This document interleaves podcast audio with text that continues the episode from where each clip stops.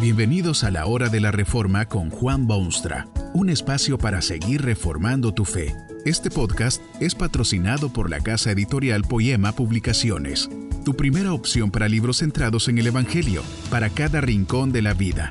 Para ver los nuevos libros de este mes, visita nuestra página www.poema.co. Ahora escuchemos a Juan Boonstra con el programa de hoy. En una película producida por un cinematógrafo francés se toca el tema de María la Virgen, Madre de Jesucristo. Cuando se lanzó al mercado, el film causó un gran revuelo por todas partes.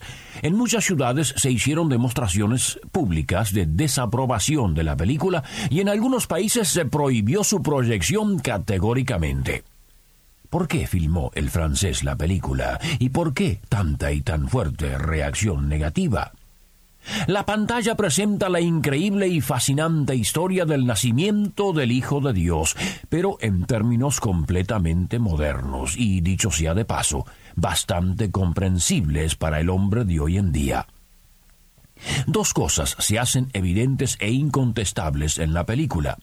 Una es que María es una muchacha cualquiera, jovencita de lo que podría llamarse típica clase media. Vive las mismas vicisitudes que viven todas las jovencitas, sus padres no son más ni menos que otros padres. Se presenta a María como creíblemente y obviamente humana.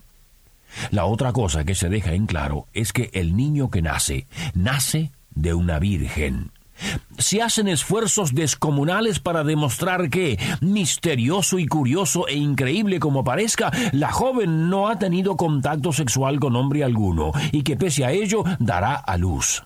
Esa es la historia del cinematógrafo francés. ¿Por qué tan fuerte reacción contraria?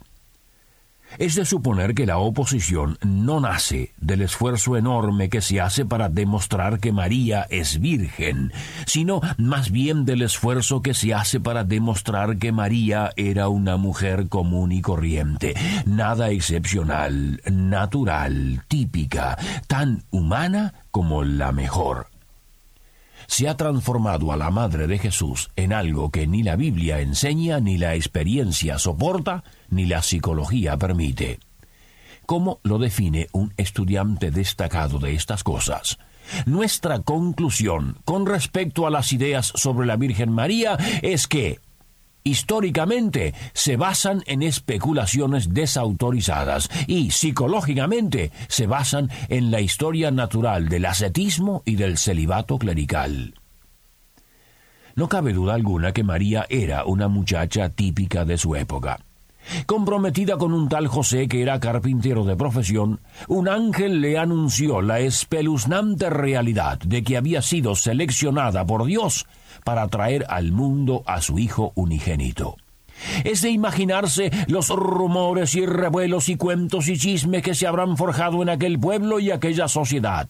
Habráse visto quizá en alguna parte semejante misterio.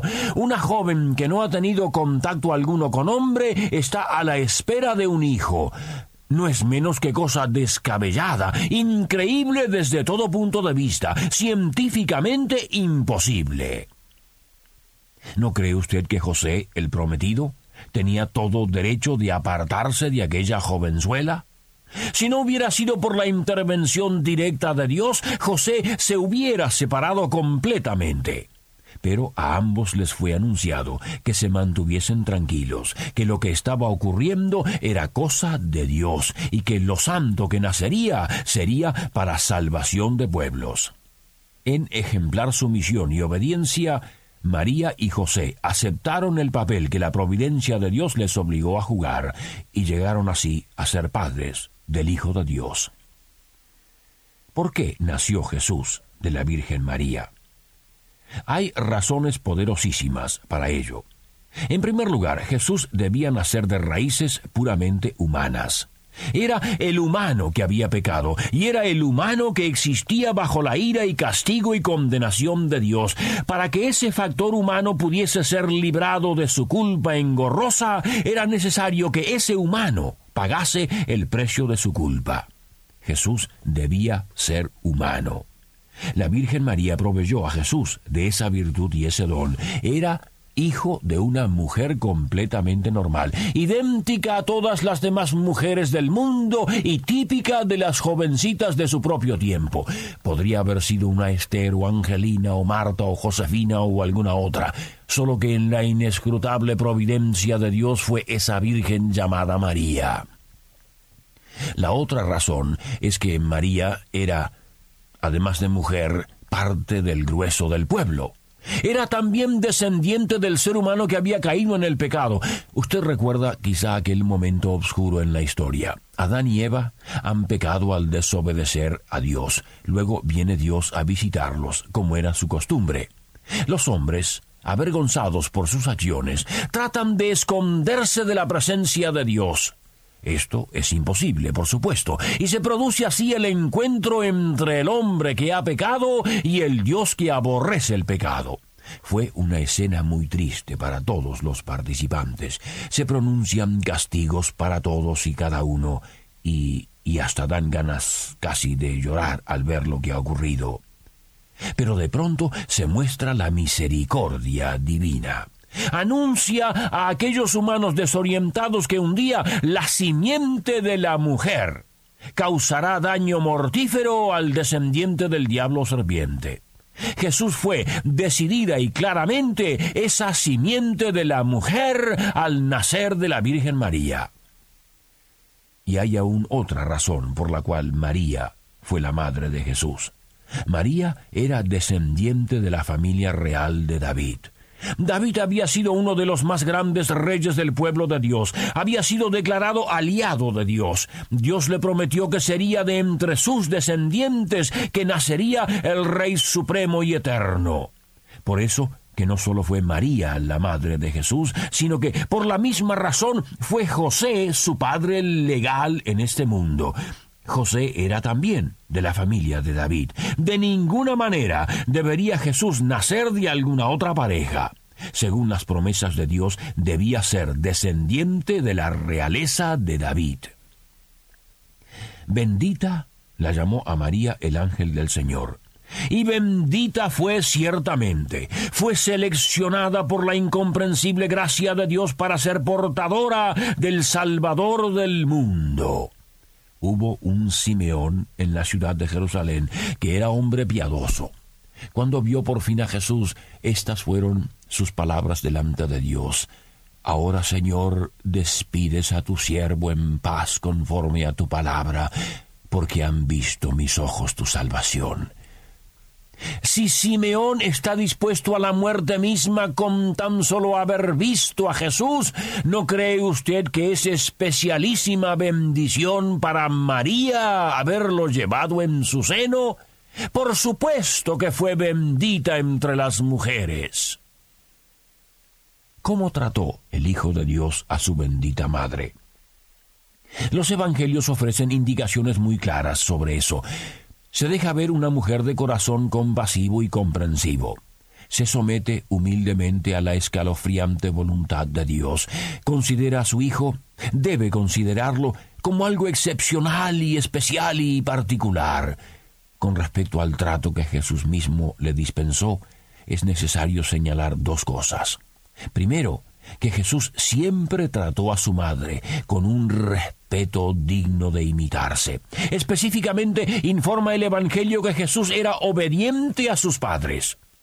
En el momento solemne de la crucifixión se produce una escena que nuevamente demuestra el cuidado filial del Salvador.